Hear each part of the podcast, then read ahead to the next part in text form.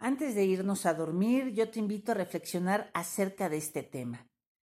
El día de hoy hemos invitado al tema de la semana y es el maravilloso y extraordinario gran amigo, el ego. ¿Qué es el ego para ti? ¿Es malo? ¿Es bueno? Desde niño, desde niña, ¿qué te han contado acerca del ego?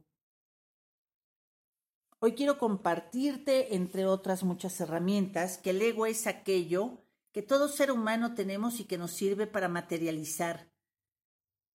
Sin ego no podríamos estar vigentes en este mundo material. Después de la energía de Dios, del espíritu, del universo, como cada quien le quiera decir, la energía más antigua en el planeta Tierra es el ego. De hecho, sin ego no podríamos estar materializando en este plano terrenal.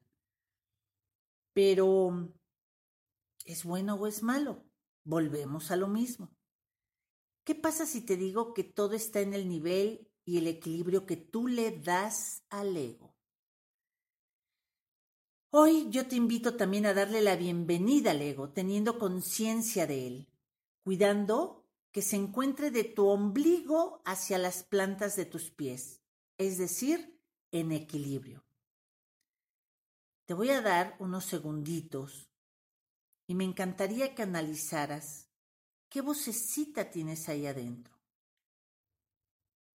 Hay a veces que te dices, nadie me quiere, soy de lo peor, nunca lo lograré o quizá en otras ocasiones, algunos de ustedes, es que empiezas a decir, no sirves, quítate, yo lo hago, ¿qué quieres? Si te suena familiar uno u otro, ah, pues es que te voy a explicar por qué. Es que en algunas ocasiones sientes que no puedes con la vida y porque en otras ocasiones pareciera que todo mundo te ve y se va corriendo porque les das miedo.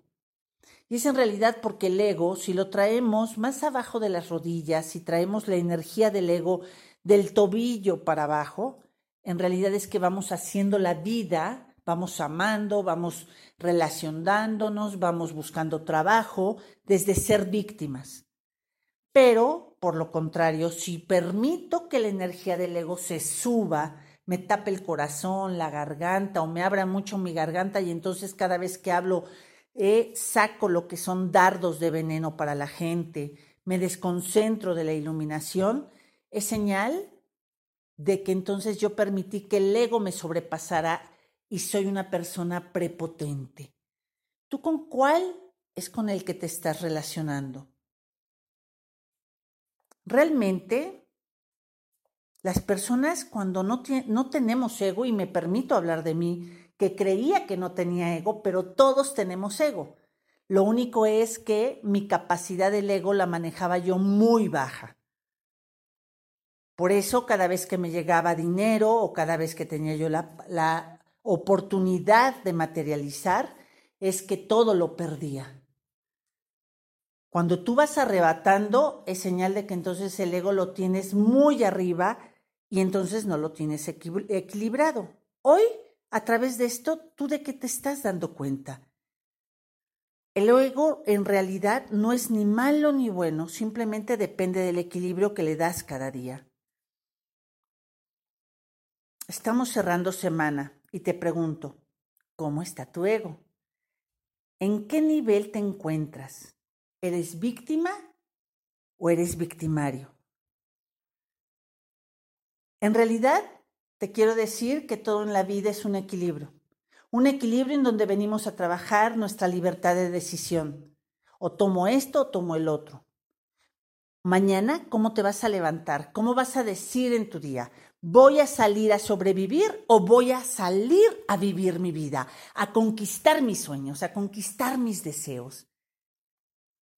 Eso es un acto voluntario, esfuerzo personal, trabajo intransferible. La forma en que tú manejas tu ego no tiene que ver con una fuerza externa de lo que te hacen los demás o con creer que es cuestión de suerte la persona que se cree que vale mucho en esta vida. hoy también quiero compartirte que en realidad el ego es una energía que protege tu ser espiritual. Todo depende de cómo lo equilibremos. ¿Te atreves a vivir en equilibrio tu ego?